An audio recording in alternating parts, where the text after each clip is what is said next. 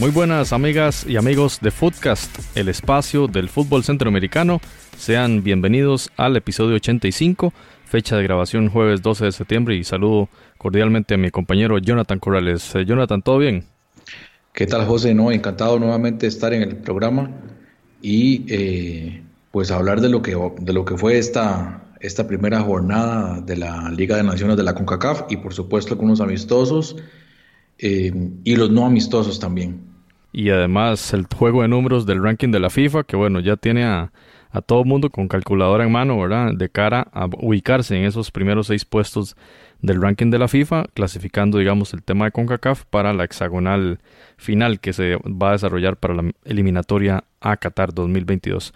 Antes de iniciar, José, un anuncio nada más. Tenemos ya una cuenta en Instagram que la pueden buscar, es FoodcastCR para que todos nuestros oyentes puedan, puedan ingresar, buscar. Vamos a estar poniendo contenido bastante interesante, sobre todo del área de la CONCACAF. Y aprovechando también un saludo a todas las personas que le dieron like ahí a la página esta semana y que siguieron también la noticia del Aburrigate, como denominó Jonathan a este sonado caso de Matosas, que bueno, dio mucho de qué hablar no solo en Costa Rica, sino en todo el mundo. Me pareció muy interesante eh, la posición de, de muchos periodistas criticando esa eh, absurda posición de Matosas. Bueno, empecemos con los partidos, Jonathan, de Liga de Naciones y vamos a iniciar con la selección chapina que regresa a la palestra en partidos oficiales, ¿verdad? Luego de ese eh, lamentable suceso de, de, varios meses, casi que dos años, ¿verdad? De, de sanción de parte de la Federación Internacional de Fútbol y pues ya regresaba a Guatemala el día 5 de septiembre, jugaba un partido contra la selección de Anguila. Esto fue en el Doroteo Guamuch Flores. Y pues ni más ni menos, Anguila, una de las peores selecciones del ranking de la FIFA, ubicada en el puesto 209. Estamos hablando del puro fondo de la tabla, eh, prácticamente, Jonathan. Y bueno, Guatemala aprovechó la oportunidad y 10 a 0 nada más. Correcto, sí. Eh, bueno, Anguila, que es parte de estos territorios británicos en el Caribe y eh, claramente uno de los peores, si no el peor equipo en este momento de la CONCACAF. No sé en el ranking de CONCACAF de qué puesto estará, pero sí debe estar entre los, entre los últimos. Y bueno, de lo que puedo destacar, primero el golazo, golazo de Marvin Ceballos de tiro libre. En ese momento era el 3 a 0. Y eh, bueno, luego Marvin Ceballos también anotó el, el 8 a 0, otro muy buen gol, pero me quedo con ese gol de tiro libre que creo y tal vez los oyentes puedan opinarlo, creo que es el gol de la jornada, el mejor gol de las dos primeras jornadas de esta Liga de Naciones de la CONCACAF. Eh, su pregunta, Jonathan, ¿en qué lugar está Anguila? Anguila está en el penúltimo puesto de la, de la CONCACAF, es decir, en el puesto, eh, bueno, son 41 selecciones, pero hay varias que no están ni siquiera federadas en FIFA. FIFA. Digámoslo que sí, está en el penúltimo lugar de la CONCACAF. Estamos hablando de casi 40 equipos, solo eh, supera a Bahamas, que está en el, fondo de la tabla ahí en el, en el ranking de la FIFA y de, de CONCACAF. Así que ese es el perfil de, este, de, este, de esta selección de Anguila. Por cierto, destacable lo de Bahamas. No sé si, si vamos a tener la oportunidad de volver a mencionarlo, pero eh, la, la, la, parte de, de, Bahamas que no se vio afectado, sobre todo pues la, la isla más, más grande.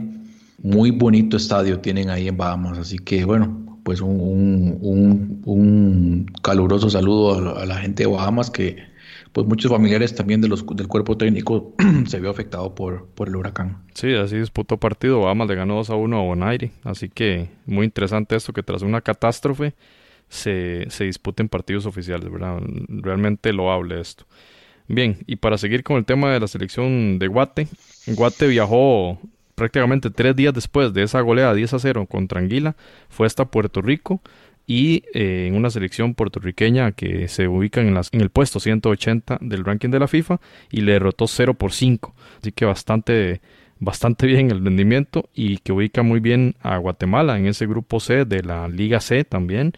Eh, por ende, este equipo guatemalteco se ubica en la primera posición de ese grupo con 6 puntos y 15 eh, en el gol a favor. Muy bien, eh, muy positiva esta, esta jornada y por supuesto que da cuenta de una selección que está a un nivel superior, Jonathan, a estas, a estas islas. Sí, muy bueno porque yo, yo siento que más que todo le ha subido el tema de la, de la moral del equipo, eh, la confianza, el trabajo que viene haciendo Marini Villatoro desde su llegada al banquillo, primero de forma interina y ahora ya de forma oficial. Y repasando los partidos, bueno, desde que le gana Costa Rica, yo creo que ha venido, ha venido subiendo el nivel. Vamos a ver, claramente el parámetro de Anguila y Puerto Rico no es muy, muy alto como para poder sacar conclusiones más allá, pero sí, sí por lo menos rescatable el nivel que está mostrando. Jonathan, vamos a escuchar a nuestro compañero Minor Mazariegos y vamos a, a saber, a conocer cómo analiza este estado de forma del equipo guatemalteco y estas dos victorias en Liga de Naciones. ¿Qué tal, José? Un saludo a todos en Costa Rica y en general en Centroamérica. Pues bueno, se cumplió la fecha FIFA. Guatemala cumplió, ganó 10 a 0 Anguila y 5 a 0 Puerto Rico. Eh, como lo decía yo en las redes sociales, eh, se cumplió. No con esto no somos mejores que lo que éramos ayer, ni peores, sino que simplemente se cumplió con lo que tenía que hacer. Algo ha dicho al respecto también el entrenador de la selección demostramos que Guatemala no debería de estar en la Liga C, sino que más arriba. Pero bueno, se cumplió con lo que, con lo que se tenía que hacer. Todo esto nos tocó por la suspensión que tuvimos de dos años eh, por FIFA.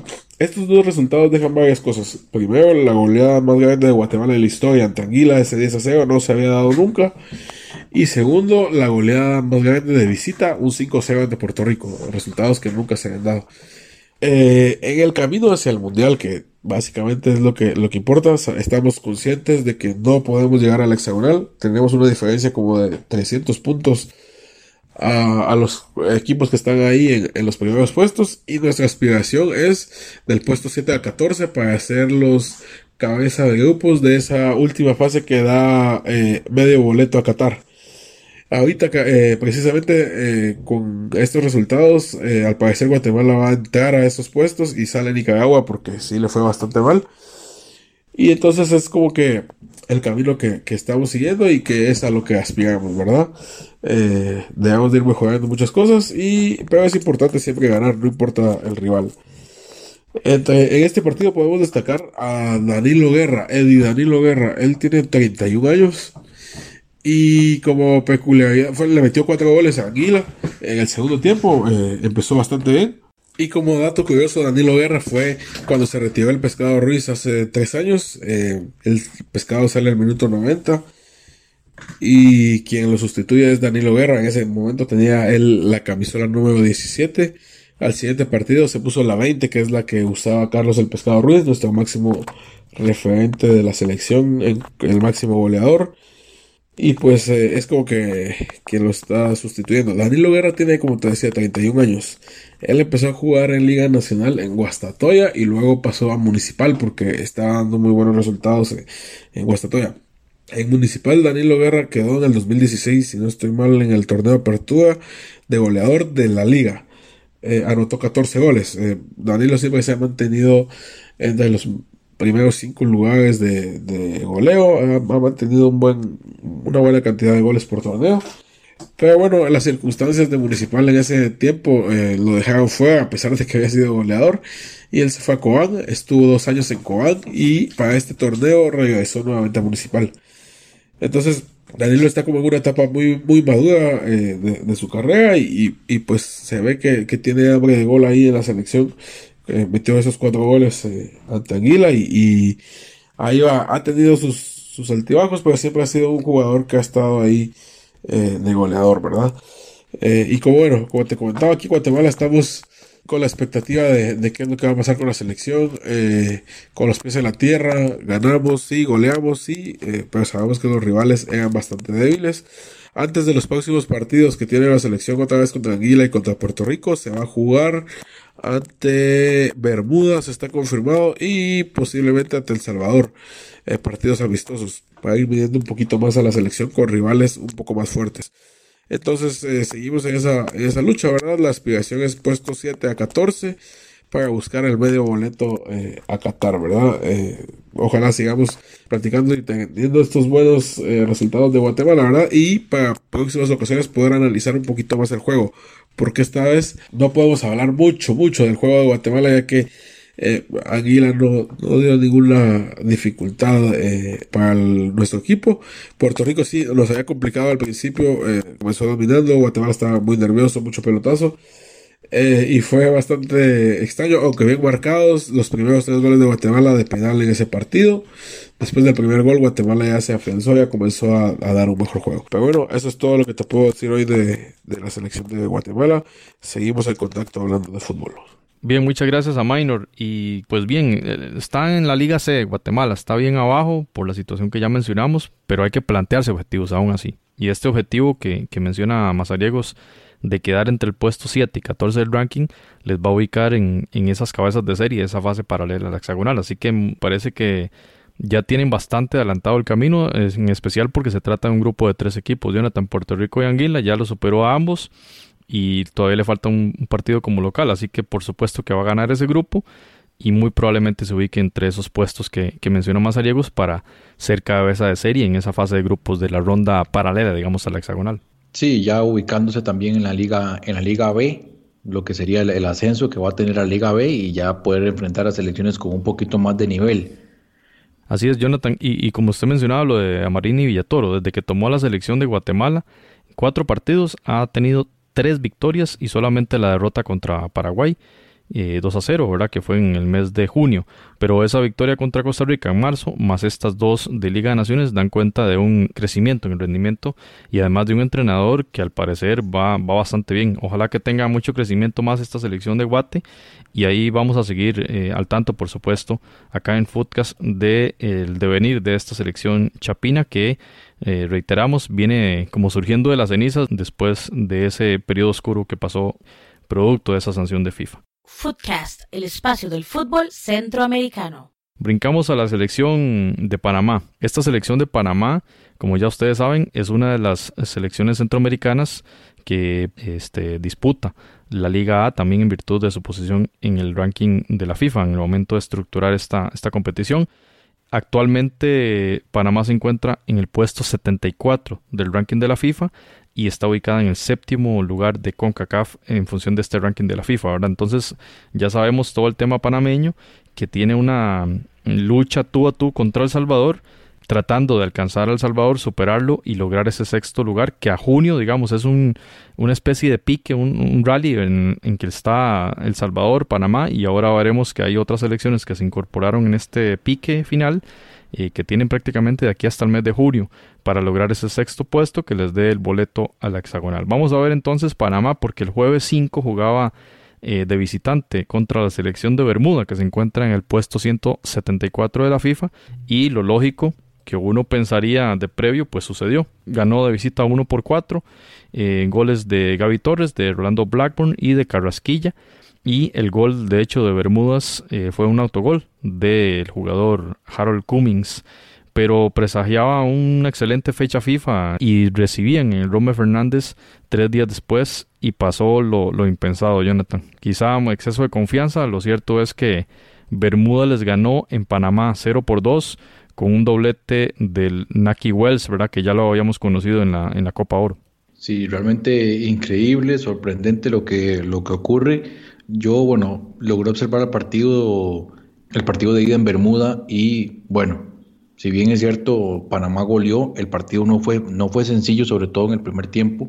En el segundo es donde ya Panamá empieza a, sobresalir, pero Bermuda, Bermuda tuvo algunas llegadas importantes que pudo, pudo haber ocasionado eh, algún problema. Sin embargo, no fue la Bermuda, en ese partido no fue la Bermuda que observamos eh, durante la Copa de Oro, un equipo muy disminuido en ese partido y por otro lado Panamá sacó provecho de ello para, para golearlo. Ocurrió un tema ahí jocoso, no sé si observaron las, las imágenes donde un jugador de, de Bermuda le metió una barrida ahí a, al Tolo Gallego y lo hizo, lo hizo tumbado. Eh, y bueno, todo el mundo decía, ok, no, buen debut del Tolo Gallego, parece que vamos por buen camino, es la elección correcta. Exacto. Y tan solo eh, unos días después llega el batacazo donde apareció el gran, el gran Naki Wells, que es el que está poniendo sabor ahí en, en, el, en, el, equipo de Bermudas. Y bueno, es un, es un desastre, ¿verdad? Es un, es un desastre para, para Panamá porque pierde, como ya vamos a hablar más adelante, pierde una oportunidad valiosísima de haber asegurado o de intentar colarse ahí entre los, entre los seis primeros lugares que van a clasificar a la hexagonal final de la eliminatoria del Mundial. Creo que es ahí donde, donde más le va a doler, porque ahora vienen los dos partidos contra México y pues sacando la calculadora diríamos que es bastante difícil que pueda obtener el, un puntaje perfecto para poder colarse ahí entre los primeros. Jonathan, vamos a escuchar a nuestro compañero Juan Carlos Rosso de panamagol.com, quien nos analiza esta situación de la selección canalera. ¿Qué tal amigos? Un saludo desde Panamá, de los amigos de panamagol.com. Eh, bueno, Panamá jugó dos partidos, uno uno de ida que fue en Bermuda, eh, lo ganó por marcador de 4 a 1. Todo en ese momento era felicidad y tranquilidad, pues ya pensábamos que con el partido de vuelta se podría ganar tranquilamente, pero lamentablemente los jugadores se confiaron y no hicieron un buen partido, terminaron perdiendo los 2 por 0, lo cual generó una crisis tanto con la prensa como con el técnico eh, con una crisis que apenas en dos partidos eh, es preocupante porque ni siquiera ha arrancado la eliminatoria como tal y bueno, ya estamos teniendo problemas con este tipo. Eh, el problema es que se perdió con Bermudas, que es un, un equipo que supuestamente era fácil en el papel para Panamá. Y bueno, tras eso este, vemos que El Salvador pierde su partido ante República Dominicana y ese era el rival directo de Panamá. Eh, luego nos enteramos que no solamente El Salvador era el rival directo, sino que ahora se metieron en la jugada Curazao y Canadá, que sumaron puntos ganando sus partidos. Y bueno, ahora son seis selecciones las que se están disputando ese puesto para poder entrar en las selecciones para el hexagonal. Esperamos ahora los partidos que va a jugar Panamá para eh, los, partidos amistosos. Esperamos que, sean partidos interesantes y, bueno, poder sumar puntos porque ahorita nos toca contra, contra México y de vuelta y sabemos que contra México siempre va a ser difícil jugar y tratar de sacar puntos. Así que esperemos que las cosas mejoren por acá y poder por lo menos entrar en el hexagonal final porque para Panamá realmente sería echar para atrás, tener que jugar todos esos partidos con equipos del Caribe y que realmente no, en el papel no tiene el, nivel que, estaba presentando Panamá tras clasificar a una Copa del Mundo. Eh, un saludo grande desde Panamá y cualquier cosa estamos a la orden. Un abrazo fuerte. Bien, gracias Juan Carlos. Y bueno, sí, da, da cuenta usted del exceso de confianza de esta selección ante este rival de Bermudas, luego de derrotarle de visita, pues interesante, sí, pensábamos cómo, cómo es posible que goleen de visita y en casa pierdan, pero bueno, ya usted dio en el clavo un exceso de confianza y además que genera esa crisis que usted menciona en el tema de jugadores y la crisis también en conferencia de prensa. Jonathan, no sé si usted vio algunas declaraciones de jugadores achacándole a la afición, ¿verdad? Que por qué no llenaban el estadio y que no va a hacerle caso a una afición que no, no logra llenar el Romer Fernández y pues ahí se, armó una, mini crisis incluyendo al, entrenador también en un, una dialéctica conflictiva ahí complicada con, con, parte de la prensa y como lo dice Juan Carlos empezando su proceso el tolo gallego y ya tiene polémicas en, en casa. Sí, y, y, bueno, no sé al tolo gallego cómo se le ocurre dejar a, al gran Omar Brownie en banca, no jugó ni un solo minuto, entonces ya uno grave saber que la, la cosa, un, un grave error. Y bueno, resaltar lo de Edgar Joel Bárcenas, que sí no puso ninguna excusa, pidió disculpas a la afición y yo creo que demuestra mucha, mucha madurez. Creo que es un jugador que, que pinta bastante bien para el futuro panameño. Y yo personalmente he hablado muy bien de la selección de Panamá, me parecía que el proceso venía muy bien de la mano de los, de los hermanos Valdés sin embargo, bueno, ahora es un corte, vamos a ver qué es lo que trae el tolo gallego. Es muy difícil sacar conclusiones, tan solo un par de partidos, no sé cuántos entrenamientos contados con, una mano para decir que, todo se va a, caer. Sí es un golpe muy duro, ¿verdad? Porque e, es un, es un resultado no solamente negativo eh, con, la pérdida del, del, partido en sí, sino pues la, la, oportunidad que pierde por la derrota del Salvador, que ya la vamos a comentar un poco más adelante. Sí, me sorprende realmente algunas omisiones que ha hecho el Tolo Gallego.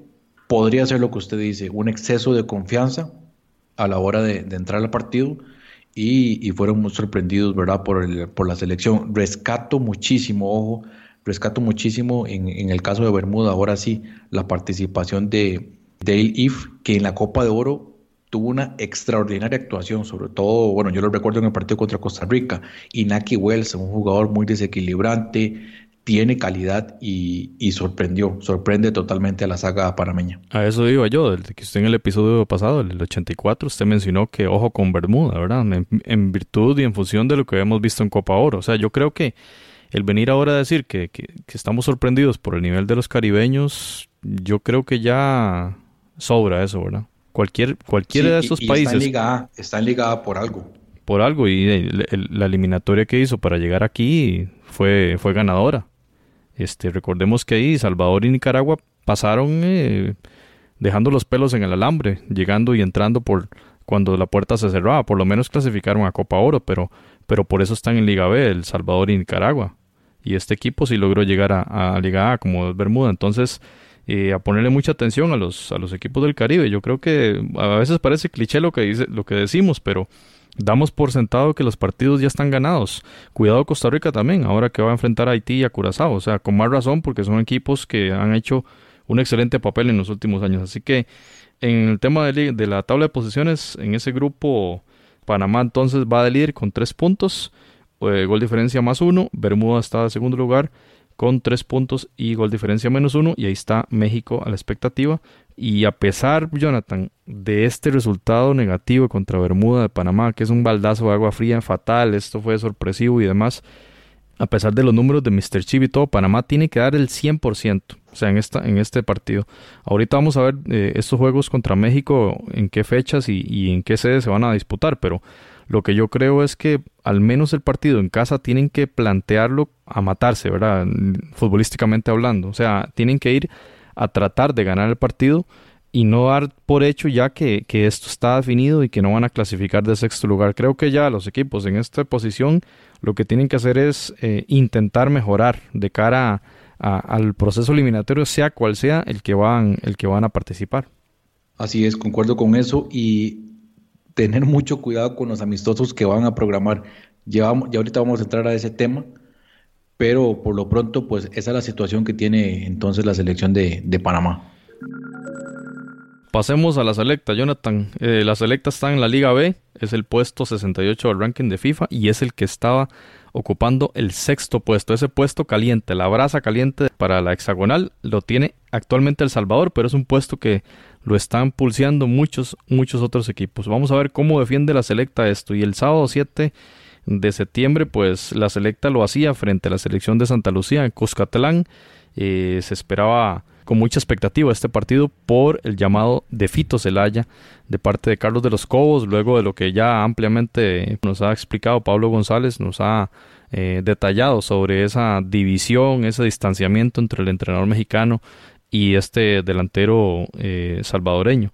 Lo cierto es que Fito Zelaya es convocado de vuelta, jugó ese partido y la selección salvadoreña logra un 3 a 0 frente a una Santa Lucía que lo que podemos decir es que Santa Lucía se, se ubica en el puesto 172, es decir, eh, eh, uno de los de las selecciones más débiles de toda el área y un 3 a 0 que a mi parecer resulta insuficiente, ¿verdad? En virtud de la, del rival que tenía enfrente y este, las anotaciones de Narciso Orellana, de eh, Darwin Seren y Nelson Bonilla.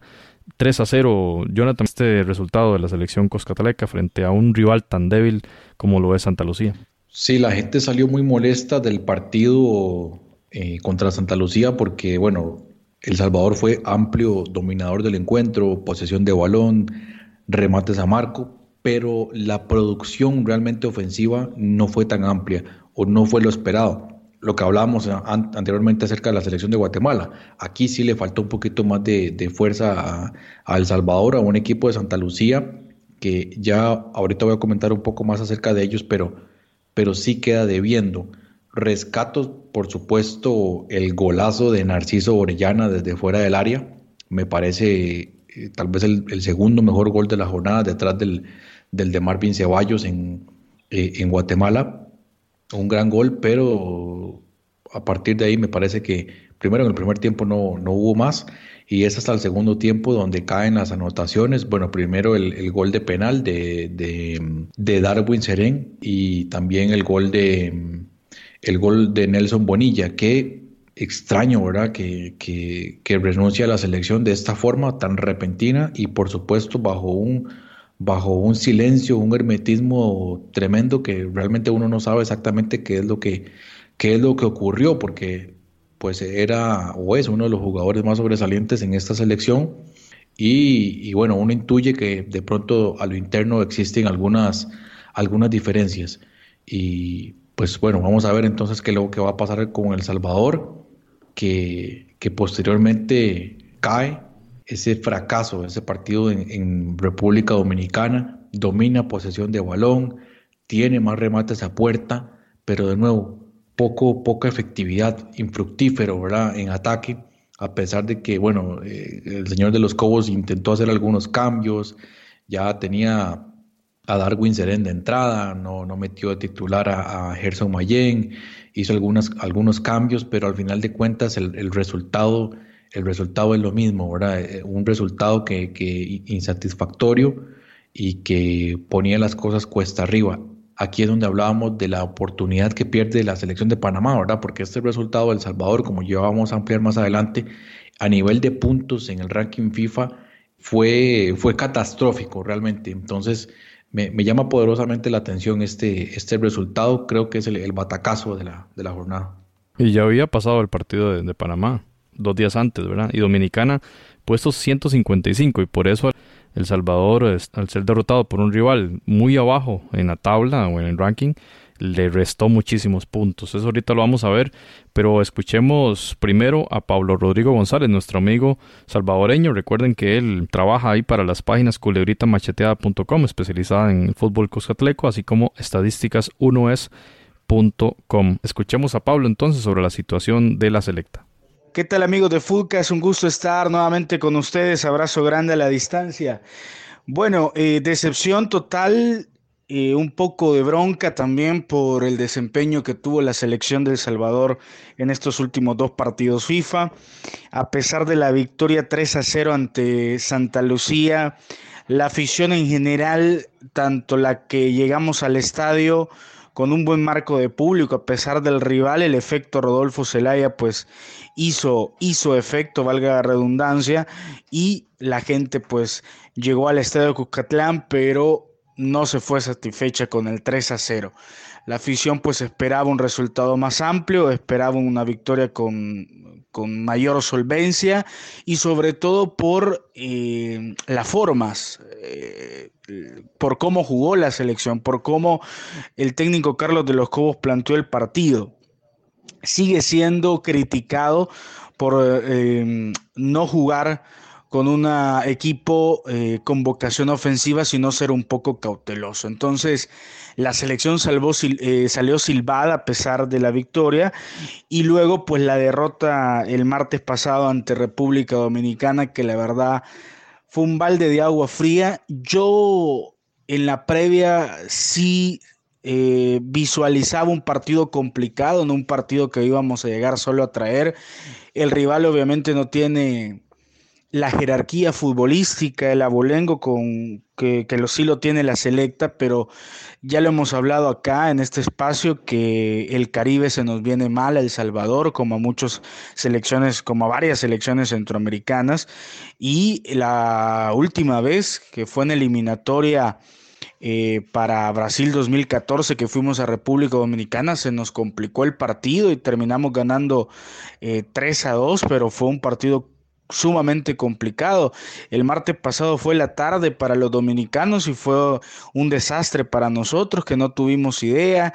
Eh, a pesar del regreso de Rodolfo Zelaya, este no pesó, se esperaba mucho más y pues la selección decepcionó con una derrota que compromete sus aspiraciones para Copa de Oro y obviamente también para una posible clasificación a hexagonal por el tema del ranking FIFA porque pierde eh, me parece que 12 puntos son los que se le restaron del puntaje del ranking. Así que eh, les mencionaba Fito que fue quizás la principal variante de, de los 11 de los 11 titulares que entraron en cada partido. Luego se mantuvo la base de selección que, que, venía jugando, pero Rodolfo Zelaya fue la principal variante y se le vio ese, esa falta de forma, esa falta de, de, de juego, de fútbol se le vio muy pesado en algunas ocasiones. Él es un jugador desequilibrante, un jugador que te encara,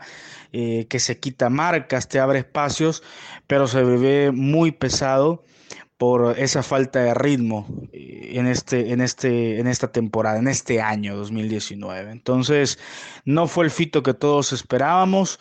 Muchos critican al técnico por haberlo llamado. Em, hay un tema también ahí en el camerino, se dice que está un poco dividido por la llegada de, Fito.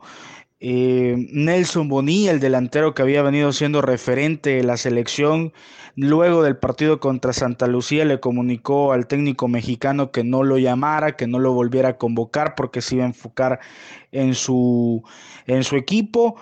Entonces crecen aún más los rumores de que el camerino está roto. Al final Nelson Bonilla no ha dado declaraciones, no ha dado su, su posición oficial. Entonces esto obviamente que incrementa eh, los rumores. Al final, en estos últimos días salió también Darwin Serén a decir de que el camerino está bien, de que no hay ningún problema, que se pueden hablar muchas cosas, pero que la única verdad la saben ellos adentro de la selección. Y al final Carlos de los Cobos, que también es de los más señalados por la gestión que ha tenido de la selección, por esta convocatoria, pues que a todos nos sorprendió de Rodolfo Zelaya y sobre todo por lo que ha sido el equipo, porque no ha mostrado lo que todos esperábamos en estos dos partidos, dejando más dudas que, claridad que respuestas. Entonces, eh, Carlos de los Cobos pues está prácticamente pendiendo de un hilo y me parece que si bien es cierto no se ha no se ha pronunciado la federación, él no ha dicho si, si continúa o no, no ha dejado claro. Él defiende su postura, defiende lo que él ha estado haciendo, su plan de juego en estos dos últimos partidos, pero la verdad es que a mí me parece que Carlos de los Cobos, con estos dos últimos resultados, por la polémica que se ha desatado, yo creo que le va a decir adiós a la selección y va va, se va a cortar este proceso del mexicano y va a venir un nuevo técnico. Comprometida la situación para lo que viene de la selección del Salvador, porque pierde puntos, se le acercan, ustedes me imagino que revisarán los números y se le acercan otras selecciones y ya no solo es Panamá quien está ahí cerquita, ahora es Canadá, es Curazao, eh, Haití un poco más abajo, pero también ahí está cerca, entonces eh, más incógnitas para los dos partidos que vienen de National League, porque son incluso en el Caribe, son dos visitas, entonces seguramente vendrá un técnico nuevo, no sabemos si más jugadores se van a seguir cayendo de la convocatoria como Nelson Bonilla por toda esta ola de críticas de afición y periodismo en general. Entonces, pues un panorama por el momento oscuro para la selección del Salvador, muchas incógnitas y esperemos pues que en las próximas dos fechas em, esto tenga un punto de inflexión y venga los, los buenos resultados se vuelvan a dar em, de los que venía antes de ese partido fatídico, partido con Honduras, de esos buenos resultados, eh, de esas buenas sensaciones, se vuelvan a dar a partir de estas próximas em, dos fechas FIFA, porque en estos momentos parece que El Salvador no logra salir de ese hueco, de ese 4 a 0 ante la selección de Honduras en Copa de Oro.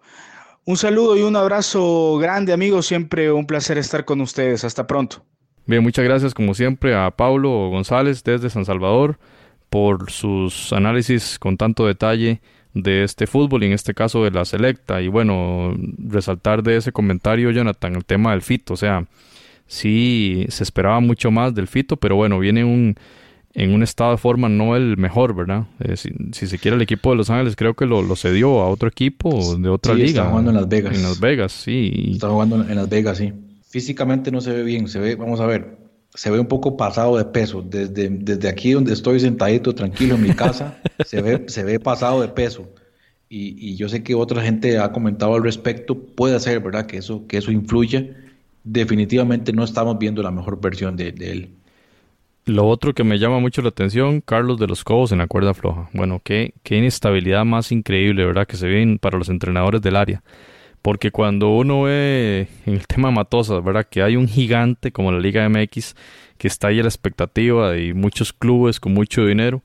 Escuchaba el otro día, por ejemplo, que, que para mm, dirigir al Cruz Azul, el entrenador que venga podría ganar más de 150 mil dólares. O sea, pensemos en esa cifra. Matosas ganaba en Costa Rica 45 mil. No sé el salario de Carlos de los Cobos, pero cualquier oferta, incluso un equipo de segunda división, se lo puede llevar fácilmente. Y bueno, y en el tema de la selecta, que una inestabilidad de un partido, una derrota, le ponen a cuerda floja, ¿verdad? Y a esto se suma, por supuesto, la polémica que viene arrastrando hace tiempo con, con la estrella, que es el Fito Celaya, que como vimos en esta ocasión no causó diferencia. Y ese otro tema que usted mencionó también de Nelson Bonilla, muy interesante, y llama a la, a la suspicacia, Jonathan, porque es el goleador del equipo. En este momento, en los últimos partidos, él ha sido la estrella del equipo. Anotó en el partido contra Santa Lucía y aquí simplemente ahora dice que ya no, no va a estar en la selección para dedicarse a su club. Muy extraño, ¿verdad? Muy extraño porque vienen de procesos importantes para, para una selección que está llamada y en este momento tienen el pasaje a la hexagonal. Entonces, todas estas situaciones de la selecta a uno lo hacen pensar un poquito con suspicacia, ¿verdad? Me parece a mí que, la situación está muy sospechosa ahí en la selecta. Sí, José, y se viene el próximo partido de la selecta es contra Montserrat, que yo voy a ampliar un poco en el tema de Montserrat. Nuevamente, ya hemos hablado acerca de ellos en el programa. Recordemos que para la clasificación a, la, a esta Liga de Naciones, que clasificaba también para la Copa de Oro, se enfrentaron entre sí. Eh, el Salvador le ganó ese partido a Montserrat. En Montserrat y ahora quedan justamente en este grupo en la Liga B. De nuevo entonces viene este partido y Montserrat que le empataron el partido, eh, este, el último partido que jugaron contra Santa Lucía. Santa Lucía le empata casi en el último minuto de penal, dramático realmente el, empate, porque de ser así, Montserrat estaría en primer lugar con seis puntos, bastante, bastante despegado ya de, de la, del equipo del Salvador. Sin embargo, bueno, en este momento está de primero aún así, pero con, un punto de diferencia. Y rescatar, ¿verdad? Lo, de, lo que está haciendo Montserrat de nuevo.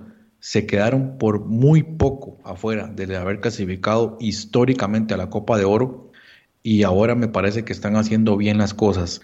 Estuvimos viendo un poco las imágenes y muy linda la cancha en, en esta ciudad a las faldas del volcán que lamentablemente pues ocasionó tantos, tantos daños, ¿verdad? Por el 1995 y, y, bastante, bastante rescatable. Muy lindo el estadio, bueno, tan solo tiene una gradería, un estadio totalmente financiado por la FIFA y con la gran mayoría de jugadores provenientes de Londres.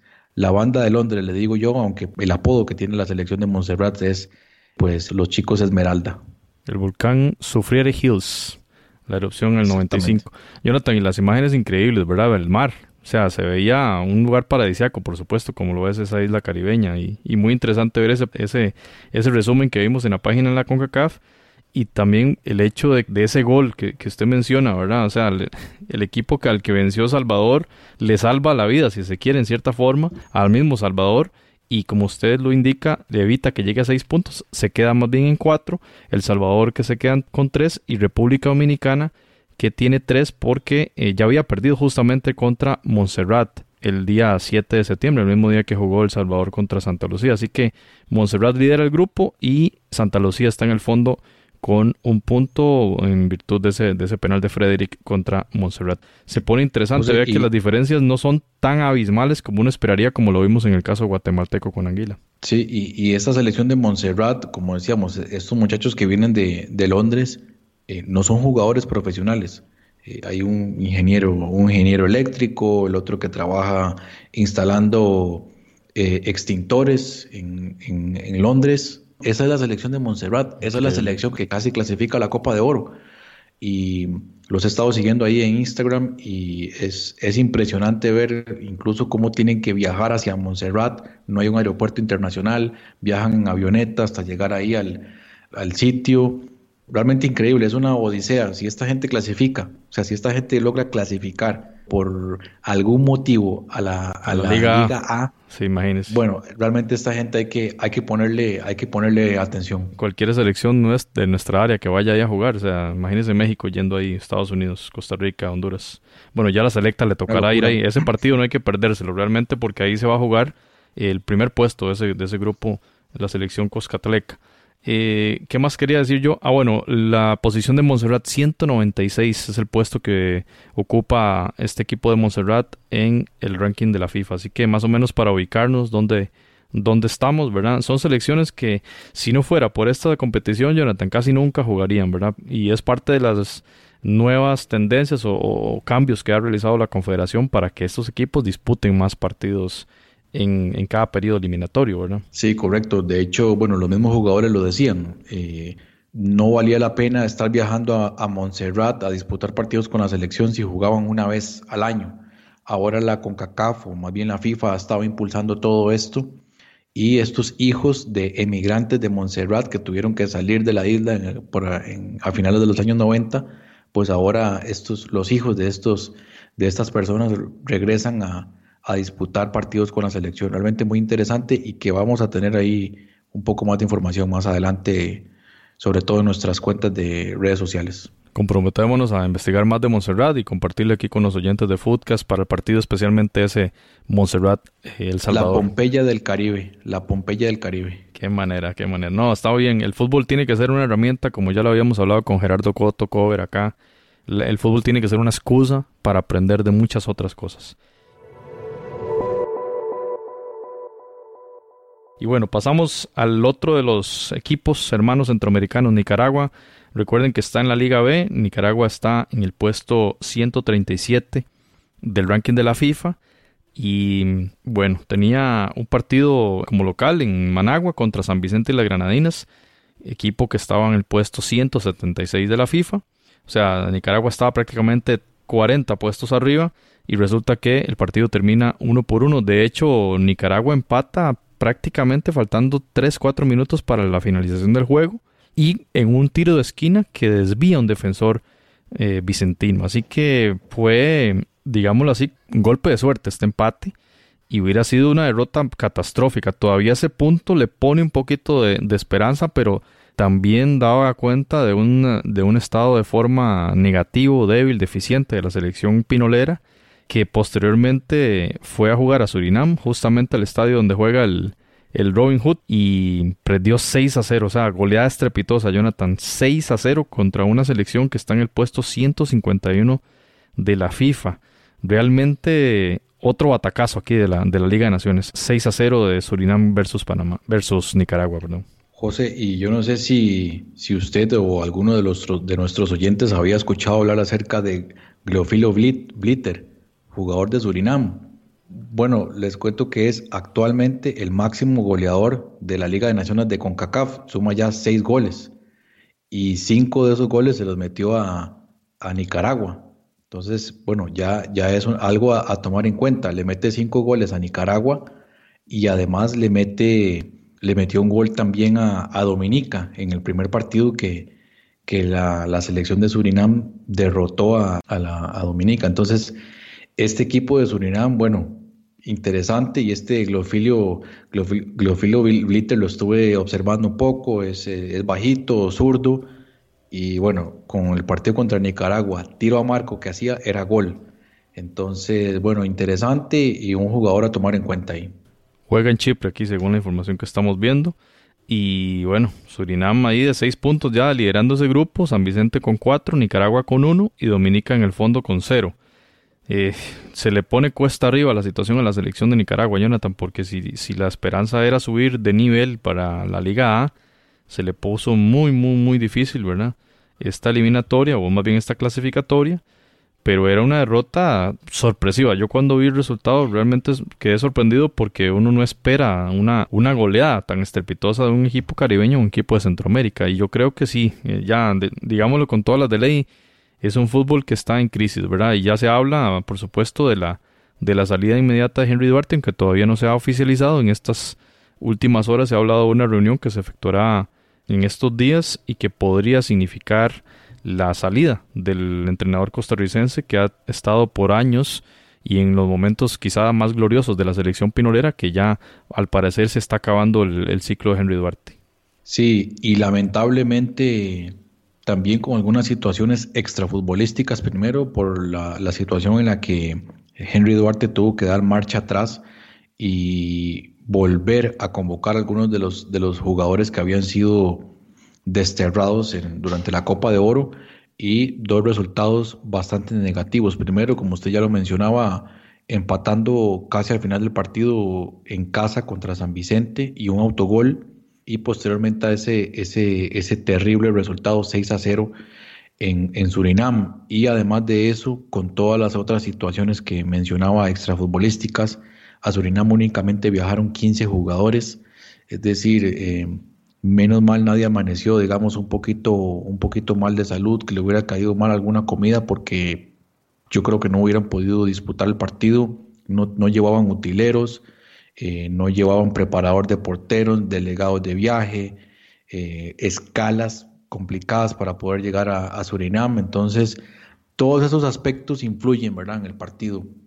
No es tan fácil, ¿verdad? No es tan fácil a, la hora que se disputan competencias de, deportivas, digámoslo, de élite, con todas estas situaciones que no son de un equipo de, primer nivel, de un equipo profesional o de una selección que aspira a mejorar y yo creo que, que eso también ha influido bastante en lo, que, en lo que respecta a la selección de Nicaragua, además de otras situaciones que pueden haber estado o que pueden estar desgastando muchísimo la relación que hay dentro del camerino y sobre todo la relación con el, con el técnico costarricense Henry Duarte.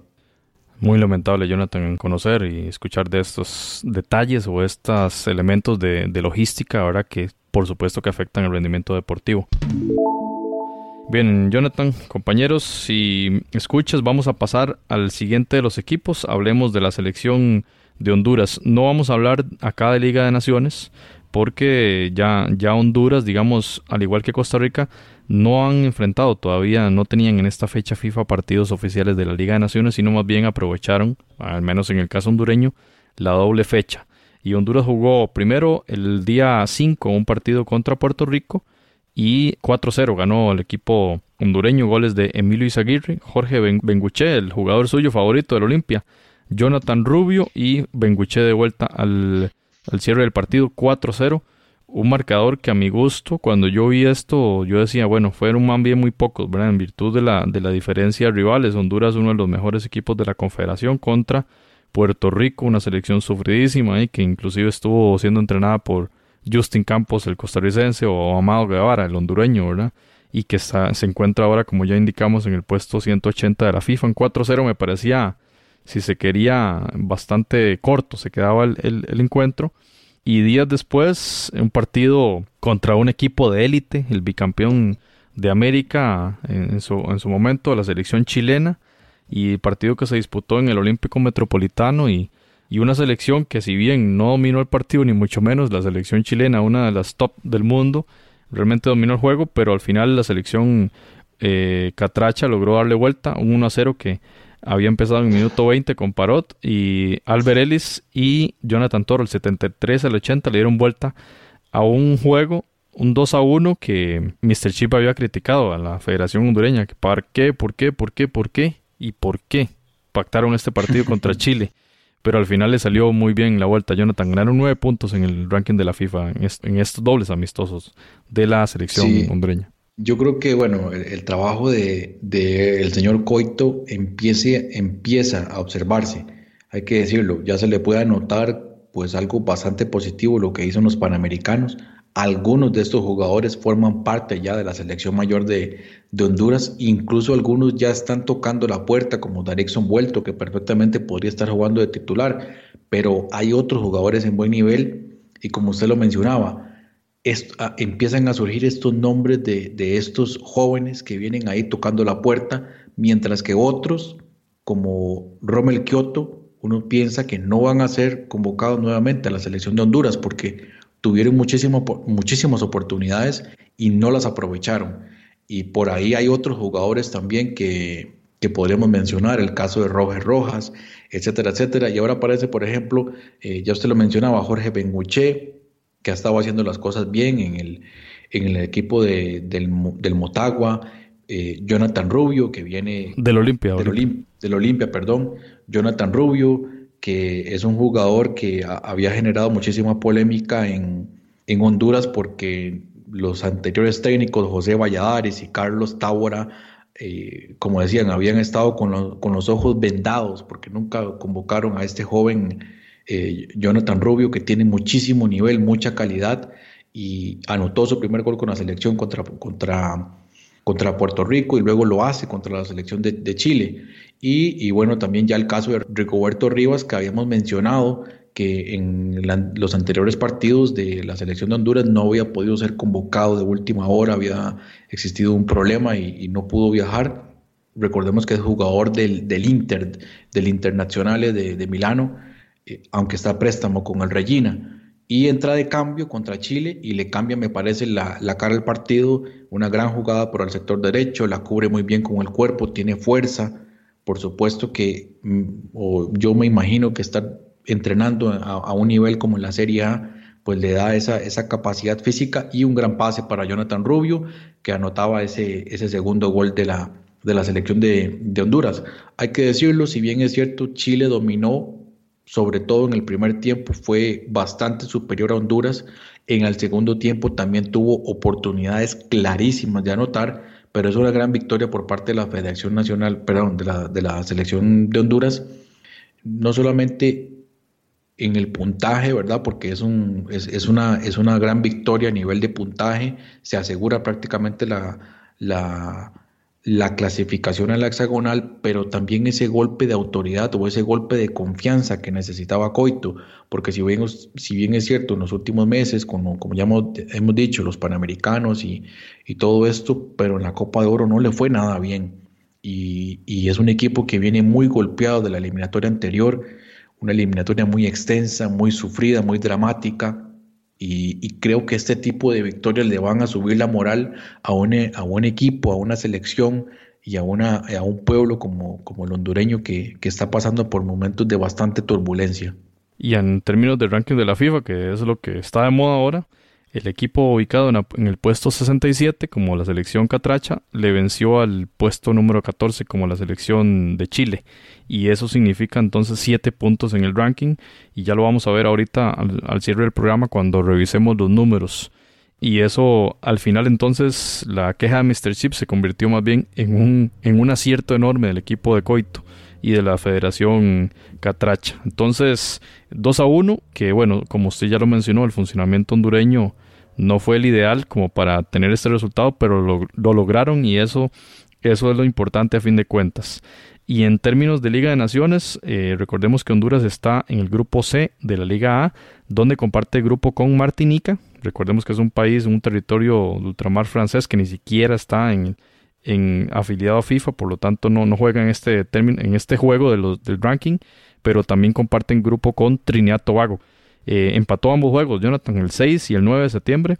Eh, Martinica empató con Trinidad. 1-1 el primer partido, en Martinica local, y 2-2 el, el juego de vuelta en Trinidad Tobago. Así que Honduras eh, venciendo en el primer juego ya iría, irá de líder ahí en ese grupo en ese grupo C yo creo que tiene la cosa bastante positiva especialmente por por esa condición de, de Trinidad Tobago que viene en un rendimiento en descenso en los últimos años. Pero bueno, ya hablamos de lo del Caribe, es, impredecible, pero... pero... ojo, ojo, porque bueno, en el caso de, de, ese partido Martinica, Trinidad y Tobago, el, el 1 a 1, Martinica fue superior a Trinidad y Tobago. Y yo, bueno, Martinica hizo una, una buena participación en la, en la Copa de Oro. Me parece un equipo fuerte, un equipo a tener cuidado. Esa visita que va a tener Honduras a, a Martinica puede ser complicada y el partido de vuelta, Trinidad y Tobago iba ganando ese partido 2 a 0 con muchísima comodidad y llega un autogol de, uno de los defensas de, Trinidad y Tobago. Al y 60. Luego, ajá, y luego ya en los últimos 10 minutos el empate de Martinica. Yo diría a este equipo de Martinica hay que tenerle, hay que tenerle cuidado, aunque observando, por supuesto, lo que, lo que está mostrando el equipo o la selección de Honduras, por lo menos obtener eh, una victoria o los empates de visita y en casa asegurar esa, ese primer lugar. La ventaja que tiene es que primero visita Trinidad Tobago.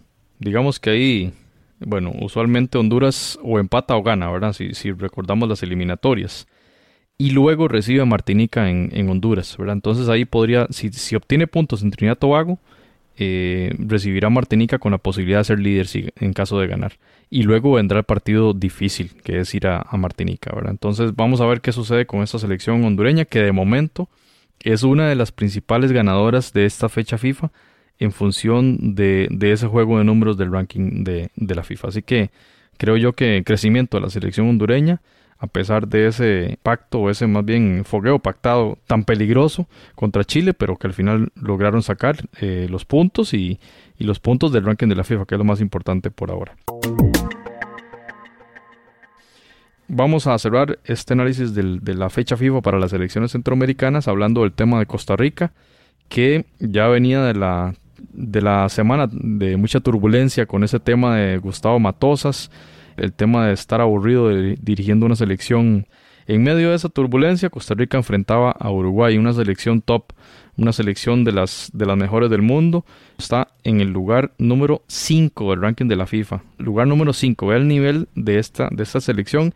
Y ok, no venía, con, no venía con Suárez, no venía con Cavani lesionados, no trajo a Godín tampoco, pero el, el elenco que traía Jonathan, esa selección uruguaya realmente se lo desearía cualquier selección del mundo por los jugadores y por los clubes donde trabajan estos jugadores, ¿verdad? Se enfrentaba a Costa Rica a esta selección, Costa Rica recordemos en el puesto 44 del ranking de la FIFA, tercer lugar eh, en la posición de, digamos, de, de, los países de CONCACAF en este ranking, y un partido, Jonathan, que fue un primer tiempo, yo lo diría que más del lado uruguayo, y el gol en un error de ahí, Kecher Fuller en penal cometido cerca del minuto 40, el gol de Georgian de Arrascaeta, jugador del Flamengo, ni más ni menos, ¿verdad?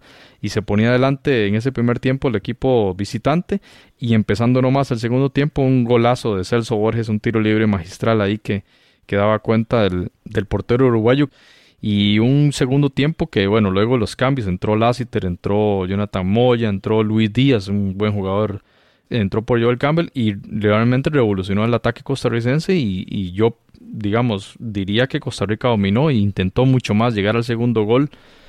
Falló ahí la selección costarricense en definición y por supuesto ante una selección de estas, Jonathan, no se puede perdonar nada y ahí un error fatal ahí de, de, de Fuller nuevamente, un rechace dado al centro prácticamente la media luna cuando tenía que hacer la ancestral técnica del reventonazo que era lo ideal en ese momento realmente hizo un rechace bastante débil lo deja a la media luna y Jonathan Rodríguez eh, jugador de Cruz Azul remató de izquierda venció a Navas en el último minuto del juego un 1-2 que para mí tuvo que haber sido un 1-1 pero bueno ese, ese error le cuesta este, este punto de oro que iba a conseguir Costa Rica en virtud, digo de oro, por, por el rival que tenía enfrente.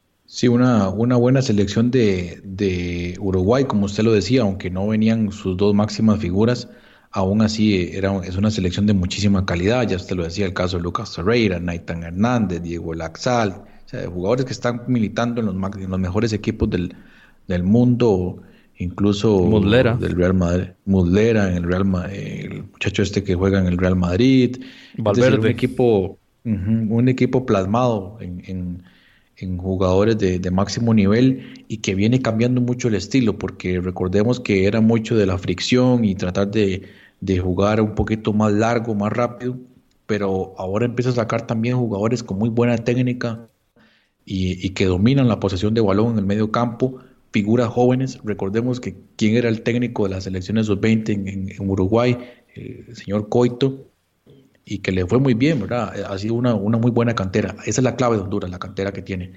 Y bueno, ya usted lo decía, sobre todo en el primer tiempo el dominio de Uruguay fue, fue, un, poquito, fue un poquito mayor, Rescato, eso sí, en el caso de Costa Rica, lo que está haciendo eh, este jugador Alan Cruz, me parece que un jugador que ha crecido muchísimo desde su partida a la, a la MLS, como se, se enfrentó, ¿verdad? Tú a tú con estos uruguayos que si bien meten, meten pierna, también Alan Cruz tampoco negó, tampoco le negó el ir al físico en, ningún momento y creo que en, ese, en eso por lo menos es, destacable. Jonathan. Mientras...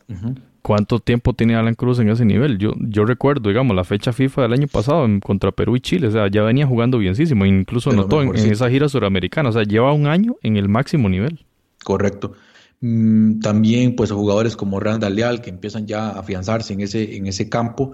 Sin embargo, otros jugadores y que preocupa un poco más el caso de Joel Campbell, ya parece un poquito más, más diezmado, no sé si tácticamente no le está conveniendo o no le estaba conveniendo la posición.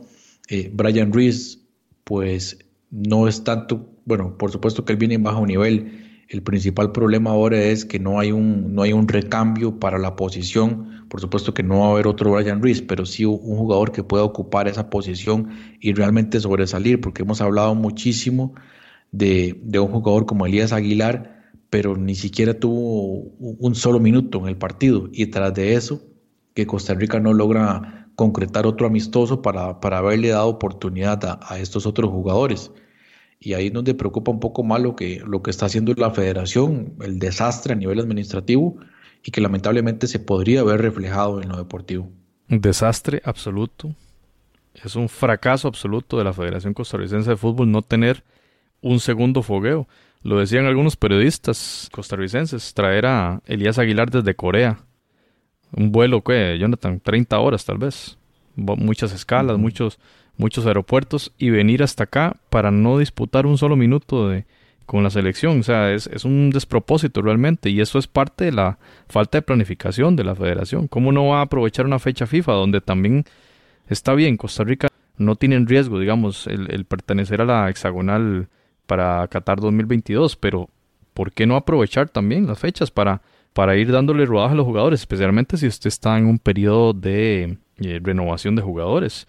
Y como usted dice, Brian Ruiz sin ver minutos con el Santos y el, estado también de otros jugadores que, que hay que darle más ritmo y no se aprovecha la fecha FIFA. Eso es realmente un, un reflejo de la situación dirigencial que tiene Costa Rica en este momento y que yo creo que se encienden las alarmas para este fútbol que, que piense los aficionados que se va a clasificar con facilidad a Qatar, como en otras ocasiones, o, no con facilidad, siempre ha sido difícil la eliminatoria, pero que haya como la seguridad que, que hemos sentido como aficionados anteriormente de una selección sólida, yo creo que ya eso no, no, no se nota, ¿verdad? No se nota. Y a pesar de todo este desastre, Jonathan, yo creo que los jugadores dieron la talla en este partido contra Uruguay. Lamentablemente la situación de Fuller, y esos dos errores puntuales eh, dan al traste este partido contra Uruguay, contra una selección demasiado respetable. O sea, mi respeto a Uruguay y al maestro Tavares, que, que es un histórico, por supuesto, del fútbol uruguayo. Y la selección, a pesar de esta derrota contra la selección suramericana, me parece un fogueo de primerísimo nivel. Lamentablemente no tuvimos otro, que sé yo, Ecuador, Perú, cualquiera de estas selecciones suramericanas.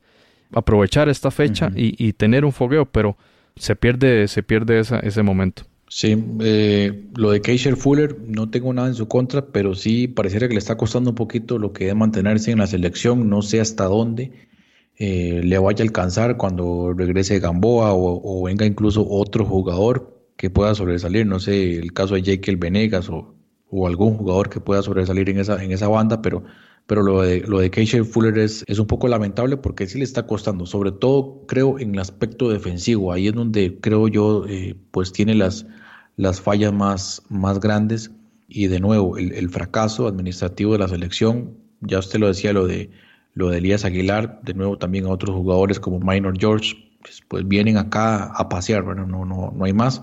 Y se pierde una buena oportunidad para haber mostrado también estos jugadores y tomar un poco de ritmo. Se pierde una oportunidad muy valiosa de probar jugadores.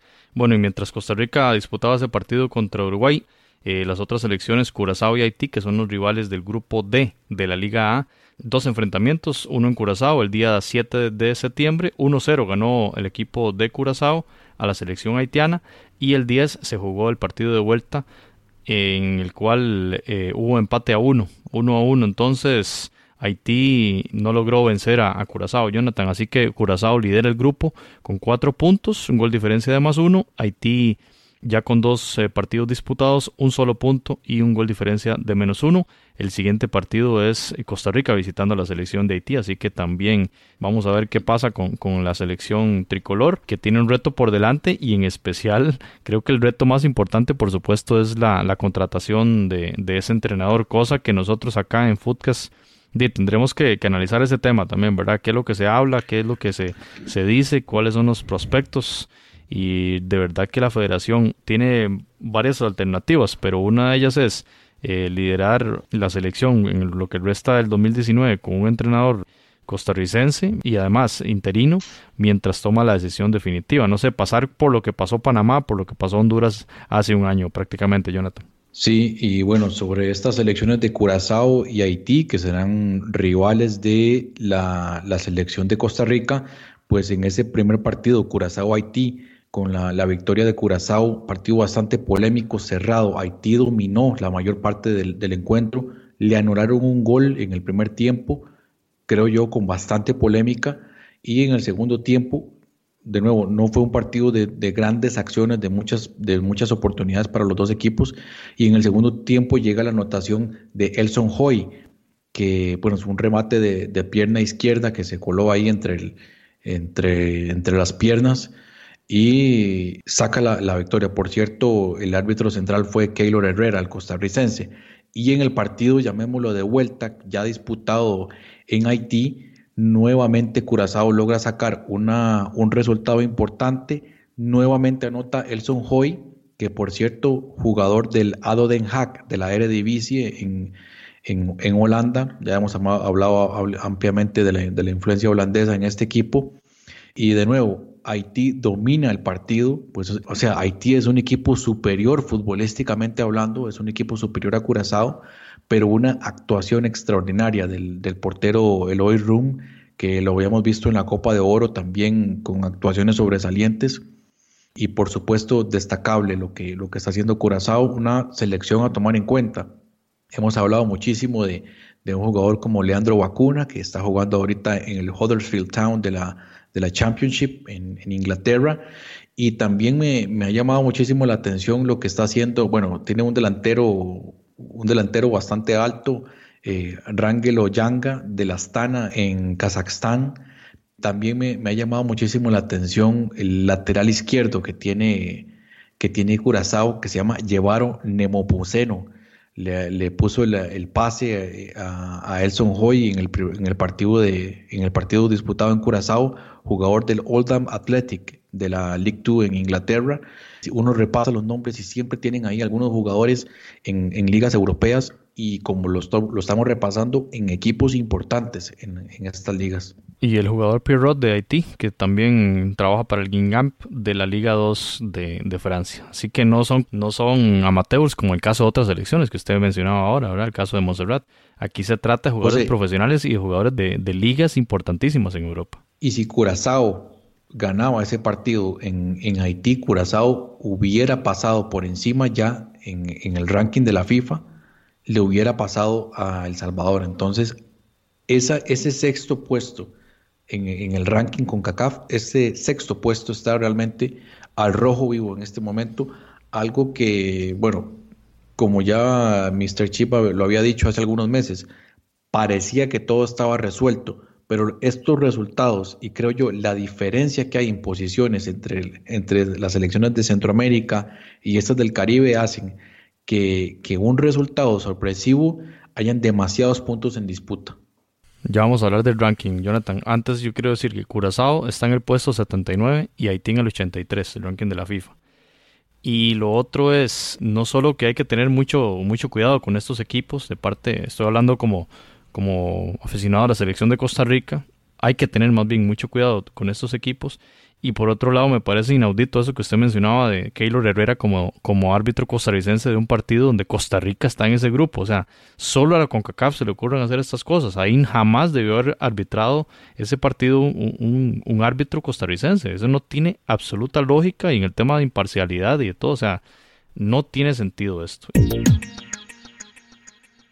Bueno, pasemos al tema del ranking de la FIFA, Jonathan. Acá hicimos un pequeño ejercicio que fue revisar la evolución del ranking del mes de junio al mes de julio de 2019 y del mes de julio a la proyección del mes de septiembre de 2019. Tenemos proyectado dos, meses o dos evoluciones, dos cambios de, del ranking. Recordemos que en agosto no se publica ranking de la FIFA. Eh, vamos a, a mencionar rápidamente cómo se ubican actualmente las elecciones de la CONCACAF, tomando en cuenta, por supuesto, a la selección mexicana que derrotó a Estados Unidos 3 a 0 y luego cayó eh, apabullantemente frente a la selección argentina 4 por 0. En esos dos juegos, la selección mexicana no logró eh, sumar puntos, digamos, pasó de 1604 en el ranking de julio a 1603 puntos. O sea, México, bueno, ya, ya sabemos que esto no es tan importante porque la ubicación está muy, muy arriba. Estados Unidos lo mismo, 1545 eh, puntos tiene, bajó 4 puntos, bueno, esa derrota contra México y luego el empate contra Uruguay. Costa Rica, Jonathan, viene en caída libre, realmente. En el mes de julio tenía 1445, había bajado 8 puntos del ranking pasado, que fue antes de la Copa Oro. Después de Copa Oro pierde 8 puntos y ahora después de esta jornada FIFA, que fue la derrota contra Uruguay, le costó 7 puntos en el ranking. Costa Rica está clasificada para la hexagonal. Lo importante de esto es que ya Jamaica está a solo 7 puntos de Costa Rica. Jamaica sumó 10 puntos en función de dos victorias en la Liga de Naciones y está con 1435 a solo 7 puntos atrás del equipo de Costa Rica. ¿Por qué es importante esto que estoy mencionando?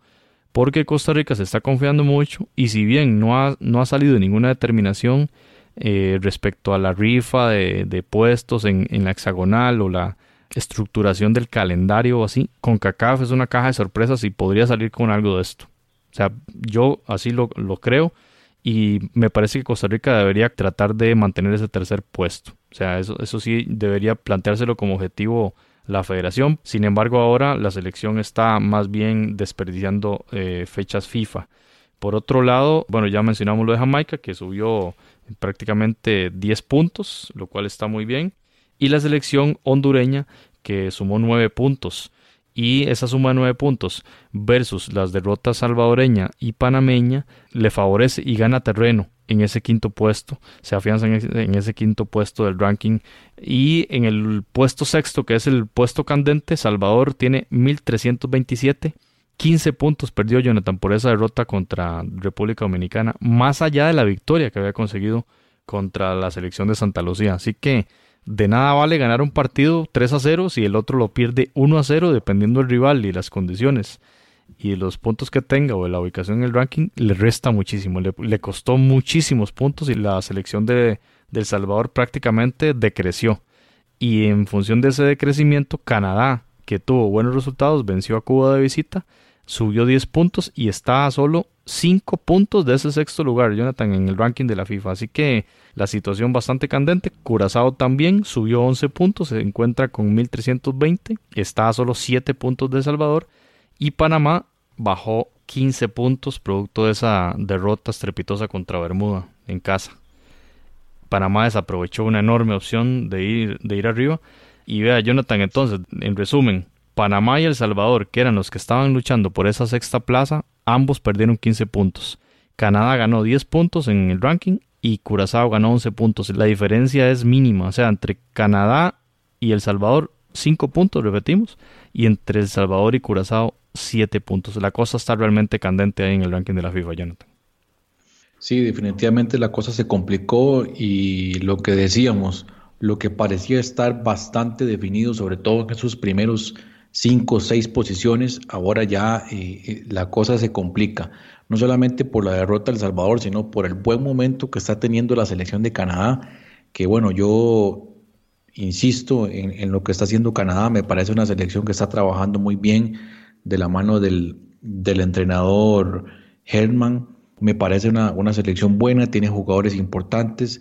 Este Junior Hoyle del Cardiff City en la Championship volvió a ser un, jugador importante en los dos partidos contra Cuba. Eh, Jonathan David, que, está jugando en el Ghent de Bélgica. estoy totalmente seguro que es un jugador que rápidamente va a ir a, un equipo de mayor nivel en, en, Europa. Tiene tan solo 19 años. Este, Jonathan David, Kyle Larry me parece otro jugador importante. Está jugando en la primera división de, de Bélgica, 24 años, un jugador importantísimo. Y por supuesto, eh, el señor Alfonso, el famoso Fonsi Davis, 18 años tan solo en el Bayern Múnich tenido poca participación, pero, pero bueno, un, jugador de apenas 18 años está jugando muy bien y ojo, que si logra sorprender a la selección de los Estados Unidos, cuántos puntos van a estar ahí en disputa y perfectamente se puede colar en esos primeros seis posiciones.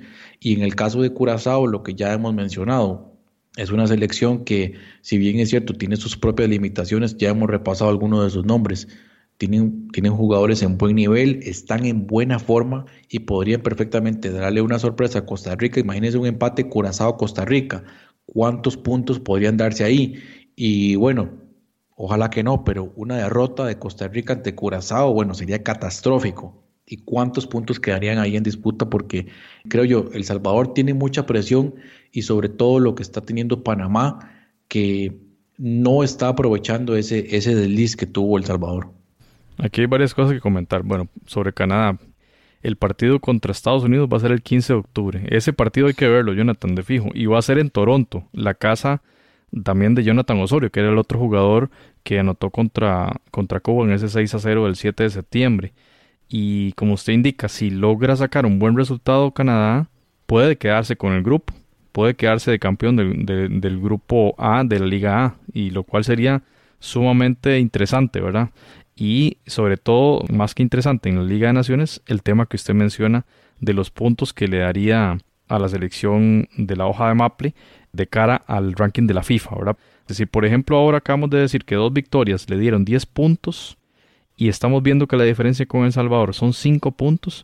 Perfectamente podría darse un cambio de, de, timón acá del quien ostente el sexto puesto en el ranking para la próxima fecha FIFA, Jonathan. Así que la situación está ahí que puede ser muy, muy cambiante esos, esos partidos Canadá-Estados Unidos van a estar realmente mortales. Estados Unidos está jugando muy bien, eso, eso hay que decirlo, si bien es cierto la derrota contra, contra México, pero, y como ya lo, han mencionado algunos de los jugadores, Estados Unidos está cambiando totalmente su estilo de juego, figuras jóvenes que vienen proyectándose a nivel internacional en equipos eh, europeos importantes y está haciendo, un, me parece a mí, un muy buen trabajo el señor eh, Berhalter, eh, es a tomar en cuenta. Ese partido va a estar súper bueno. Los dos partidos. Y un detalle adicional en el tema de la selecta. La selecta tiene una ventaja importante. Bueno, dos, digamos. Una es, los rivales son, digamos, menos complicados que el que tiene Panamá, que es el máximo rival de la CONCACAF, como lo de México. O sea, El Salvador tiene a tres rivales del Caribe y apenas ha disputado dos fechas. Y la otra situación es que El Salvador está en un grupo de cuatro equipos. Es decir, tiene más partidos oficiales y estos partidos oficiales, recordemos, valen mucho más que los amistosos. Entonces, Panamá, que ya se sugiere que está pactando un montón de amistosos, digamos que vale de mucho menos, ¿verdad? Porque los partidos amistosos ganándolos no ganas tantos puntos. Recordemos el tema de Honduras, le ganó una selección top como Chile y ganó 7 puntos apenas. En cambio, Canadá le ganó a Cuba dos partidos y ganó 10 puntos. O sea, los partidos oficiales de Liga de Naciones valen muchísimo más. Y esa es la ventaja que tiene la selección cuscatleca si logra una seguidilla de buenos resultados, qué sé yo, unas dos victorias o unas tres victorias en estos partidos que faltan, en los cuatro que le faltan, puede sacar los puntos que necesita. Esa es la situación, pero el gran pero es ese, el tema del rendimiento que ya nos, nos habló Pablo. Y Jonathan, vamos a revisar un poco el tema de los, de los juegos, ¿verdad? Porque faltan dos fechas FIFA en este año 2019. La fecha FIFA de octubre y la de noviembre. Y adicionalmente algunos equipos quizá pacten amistosos en fechas eh, que no son fechas oficiales de la, de la Federación Internacional. En el caso panameño, vean, el 9 de octubre juega un amistoso contra Curazao y luego viene el doble enfrentamiento contra México. El día 15 en México DF, el día 15 de octubre me refiero, y un mes después, en noviembre, el día 15, recibirán el Roma de Fernández a la selección eh, mexicana. Partido mortal, ¿verdad? Decía Mr. Zip que hasta 40 puntos están en juego ahí pero bueno, y si obtiene una victoria en ese partido en casa, 20 puntos es un montón. Y dependiendo de los otros resultados, hay que ver qué podría pasar, ¿verdad? Y el día 18 de noviembre, la selección de Panamá al parecer ya tiene un amistoso pactado contra Emiratos Árabes Unidos, una selección eh, muy, muy exótica para nuestra realidad, eh, dicho sea de paso, contra la cual había jugado la selección hondureña el año anterior. Y bueno, además de eso, se dice que hay otro montón de amistosos que está pactando, ¿verdad? Para el mes de, de, febrero y marzo. Y la próxima fecha FIFA, la 2020, va a ser en el mes de marzo, recordemos. Entonces, hay que ver si estas selecciones van a pactar partidos en fechas eh, fuera de fecha FIFA, digamos. Toda la desesperación, lo de Panamá. Sí, y bueno, Mr. Chip lo dijo en el video, ¿verdad? Que no parecía ser la mejor estrategia. Pero es que, ¿cuál otra opción tiene? Quedarse de brazos cruzados. Obviamente la mejor opción es ganar esos dos partidos, pero incluso eh, ganándolos no se, no se garantiza nada. La selecta tiene cuatro partidos, dos en octubre y dos en noviembre, todos oficiales. Esa es la ventaja del Salvador. Ahora bien, tiene dos visitas al Caribe en octubre. Va a Montserrat el día 12 y va a Santa Lucía el día 15. Quizá ese partido en Santa Lucía sea de menor grado de dificultad, pero ya lo decía Pablo, los partidos en el Caribe a la selección de El Salvador se le enredan bastante. Vamos a ver cómo le va al equipo Cuscatleco en estas dos salidas. Y la otra ventaja que tiene es que cierran el Cuscatlán en noviembre, el día 16 contra Montserrat y el día 19 ese partido de revancha contra República Dominicana. Así que interesante, Jonathan, porque tiene ventaja por todo lado la selección Cuscatleca. Así es, y yo creo que ellos están en parte confiados de que van a obtener esa, clasificación a la hexagonal a pesar de, lo que puedan hacer el resto de los equipos. Sin embargo, yo a mí me quedan ciertas dudas, sobre todo con lo que, tal vez no lo que, lo que deje de hacer El Salvador, porque perfectamente puede sacar esos dos resultados en el Caribe y luego en casa contra Montserrat y, sacarse el clavo contra la República Dominicana. Pero me deja dudas sobre todo lo que puede hacer las otras elecciones, como es Curazao, como es Canadá, y de pronto tal vez lo que pueda hacer Panamá. Ahí es donde me queda un poco la duda si será suficiente ese puntaje que ellos, que la selección, la selecta pueda sacar en estos cuatro partidos contra, digamos, los riesgos que está tomando Panamá en busca de obtener mejores réditos y el buen nivel que está teniendo entonces Canadá y lo que, lo, que pueda suceder con Curazao. Es, esa es la duda que me deja. Siento que hay cierta confianza y esa confianza es parte de lo que los llevó a, esa derrota en, en, República Dominicana. Vamos a ver entonces qué es lo que va a suceder con la selecta. Y además nos están confiando porque a pesar de tener las condiciones a favor, están pactando o están intentando pactar y se habla en un rumor de un partido contra Guatemala en el mes de, de, noviembre, partido que sería en Los Ángeles, California, así como también el diario El Gráfico de El Salvador anunciaba la posibilidad latente de un amistoso contra la selección chilena, también en el mes de noviembre y también en Estados Unidos. Entonces, de ser cierto los rumores, óigase bien, El Salvador estaría jugando cuatro juegos en el mes de noviembre.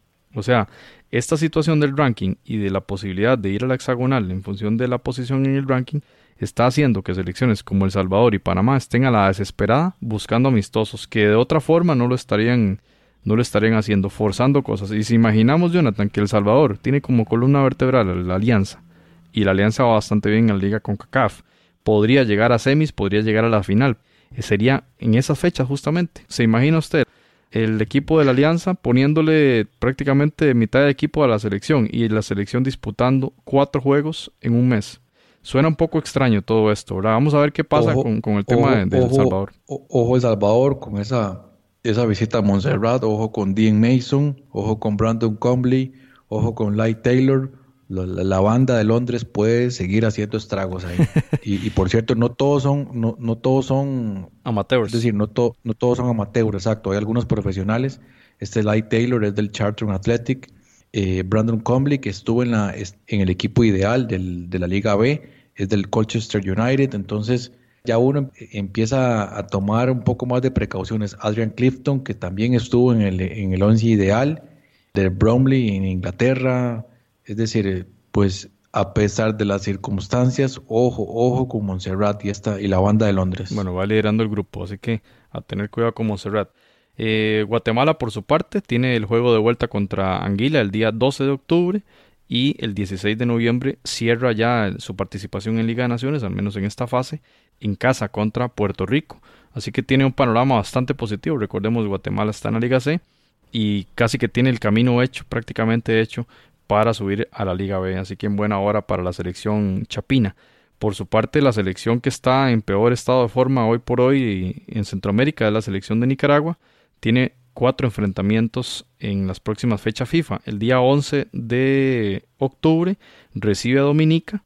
El 14 juegan de vuelta en Dominica el 14 de octubre. El día 15 de noviembre va a San Vicente de las Granadinas. Y el 11 de noviembre es el partido de revancha ahí contra Surinam. Vamos a ver cómo le va a la selección nicaragüense. Digamos que Jonathan, viendo el calendario de Nicaragua, y al ser un grupo de cuatro, tiene también posibilidades. Todavía tiene posibilidades. Ese, ese gol ahí, de ese autogol que, que hizo San Vicente de las Granadinas, le da cierta esperanza. No es el el estado ideal de cosas. Obviamente el estado ideal es que tuviera seis puntos, tiene apenas uno, pero tiene cuatro partidos para remontar la selección nicaragüense. Los mejores deseos entonces para Nicaragua y vamos a ver cómo recomponen el asunto, si es que logran hacerlo. Vamos a ver qué pasa con Henry Barte primero y luego ver si van a traer algún recambio. Por su parte, la selección de Honduras ya inicia en Liga de Naciones el día 10 de octubre en Trinidad Tobago y tres días después recibe a Martinica, juegos claves y el día 14 de noviembre viaja a Martinica y cierra en casa el 17 contra Trinidad Tobago. Ese es el calendario que tiene la selección Catracha, Jonathan. Sí, creo que en el caso de la, primera visita bastante complicada a Trinidad y Tobago a pesar de las circunstancias, sin embargo yo esperaría que al menos puedan obtener un empate y luego en casa, en, esas, en esa primera doble jornada, sacar la victoria contra Martinica. Y luego viene la misma historia en la, en la siguiente fecha, intentar ir a sacar una, un empate o la victoria en Martinica y luego cerrar en casa, que, que esa es la ventaja, como ya usted lo decía, que tiene la selección de, de Honduras. Mucho interés en la convocatoria de Coito ahí, a ver a cuáles delanteros va a, a prescindir de ellos, ¿verdad? O sea, porque tiene tantos jugadores. interesante, es interesante lo de Honduras, cómo saca delanteros, es que tiene realmente una, una baraja de nombres importante y es sobresaliente. Digamos, eh, esa cantera sigue, sigue sacando buenos jugadores y también en defensa, porque incluso gente como, como Henry Figueroa ya empiezan a ver su puesto en, en discusión porque están saliendo jugadores también bastante importantes en, a nivel defensivo. Según esta lógica, Benguche probablemente esté muy poco tiempo en, en Honduras y logre ya luego brincar a otra liga. Bueno, para cerrar el tema costarricense, bueno, va a jugar el día 10 de octubre contra Haití, una selección que le venció en Copa Oro y es una especie de revancha, ya sin matosas. Vamos a ver la selección de Costa Rica que presenta. Tiene menos de un mes para este partido y a esta hora no se sabe quién va a dirigir a Costa Rica. De momento está Douglas Sequeira, el relevo de Matosas, que era el asistente de este entrenador. De momento entonces no hay DT para Costa Rica. El día 13 en Costa Rica jugará contra Curazao. Así que tiene dos fechas muy importantes en octubre. Y el día 14 de noviembre visita Curazao y cierra Liga de Naciones Grupo A, eh, perdón, Liga A el 17 en casa en San José contra la selección de Haití. Costa Rica no se puede confiar, Jonathan. Para nada se puede confiar porque en una que va, una que viene, puede quedar de, tercer lugar en este grupo. Si, si no se lo propone bien, si no toma las cosas con seriedad, puede quedar eh, bastante golpeada la selección costarricense. Sí, a mí me gusta meter siempre mucho carbón cuando vienen estos partidos. Me gusta, digamos, siempre que, la gente le, tome respeto a, las otras elecciones, en este caso específicamente Haití y Curazao. Pero bajo mi perspectiva sería un rotundo fracaso que Costa Rica no obtenga una victoria en Haití y en casa contra Curazao. A mi criterio, por el rango que tiene Costa Rica dentro de la CONCACAF. Sin embargo, y dadas estas circunstancias, yo no descarto que perfectamente Costa Rica en Haití se venga con un empate, puesto que ya han, ocurrido episodios de, de de Costa Rica en el Caribe. Podríamos nombrar algunos como en Barbados, pero repito, me parece y sería muy sorpresivo que Costa Rica no obtenga seis puntos en esa doble jornada en octubre. Bueno, Jonathan, yo ahí digo que sería sorpresivo que gane más bien, ¿verdad? Como está la situación de, la federación, prácticamente una situación polémica en, en, nivel dirigencial y en la parte deportiva ahí hay como incertidumbre. Aquí yo creo que hay que confiar en los jugadores, en el plantel que hay y vamos a ver si Navas va, va a jugar esos partidos porque, este, bueno, yo me sorprendí de, que hubiese venido contra Uruguay. Vamos a ver si va a venir para esta Liga de Naciones. Que Keylor Navas visite Puerto Príncipe, eso sería pues increíble. Que sería muy, muy bueno. Bueno, Jonathan, creo que ha sido un episodio eh, muy extenso, pero daba cuenta del montón de actividad que hubo en la CONCACAF. Creo que la Liga de Naciones arrancó bastante bien, Jonathan. Y lo del ranking de FIFA le mete demasiado, no sé si ruido, pero le mete mucha influencia. Y hay que estar atento no solo a la, cancha, sino también a la calculadora. Y eso, eh, de, yo me siento como en la eliminatoria prácticamente, Jonathan. Sí, es muy interesante porque lo que fue la Liga de Naciones de Europa ya uno le daba un poquito de, una idea de lo que podría ocurrir, digamos, en cuanto al número. Por supuesto, no estoy comparando en absoluto lo, que es la calidad. Y sí, está muy, muy emocionante lo que está sucediendo a nivel de números. Ya estamos con la calculadora, pero se está viendo pues algo, algo diferente y algo que la FIFA y el fútbol internacional a nivel de selecciones estaba perdiendo, que es estos amistosos sin sentido, de nada en disputa, y con esto intenta elevar un poco el, nivel, porque como ya hemos comentado, el fútbol a nivel de clubes es ampliamente superior al, al, de selecciones, esto a nivel internacional. Y estos son los esfuerzos que están haciendo las confederaciones y la FIFA para levantar el nivel y, tomar un poco más de relevancia de estos amistosos.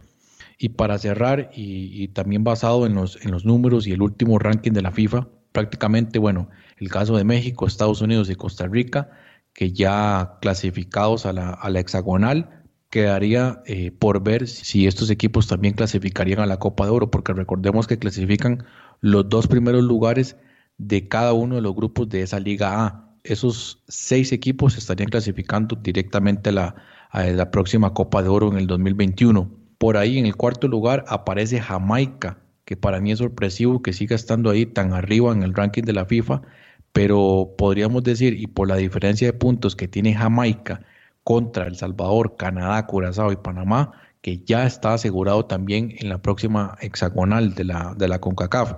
Sería prácticamente un descalabro, hay más de 100 puntos de diferencia. Luego aparece Honduras, que creo que con esta doble jornada sale bastante, bastante fuerte y yo también ya lo pondría en la hexagonal final. Y como ya lo hemos venido comentando, ese sexto lugar está realmente al rojo vivo en lo que puede hacer El Salvador, Canadá, Curazao, Panamá.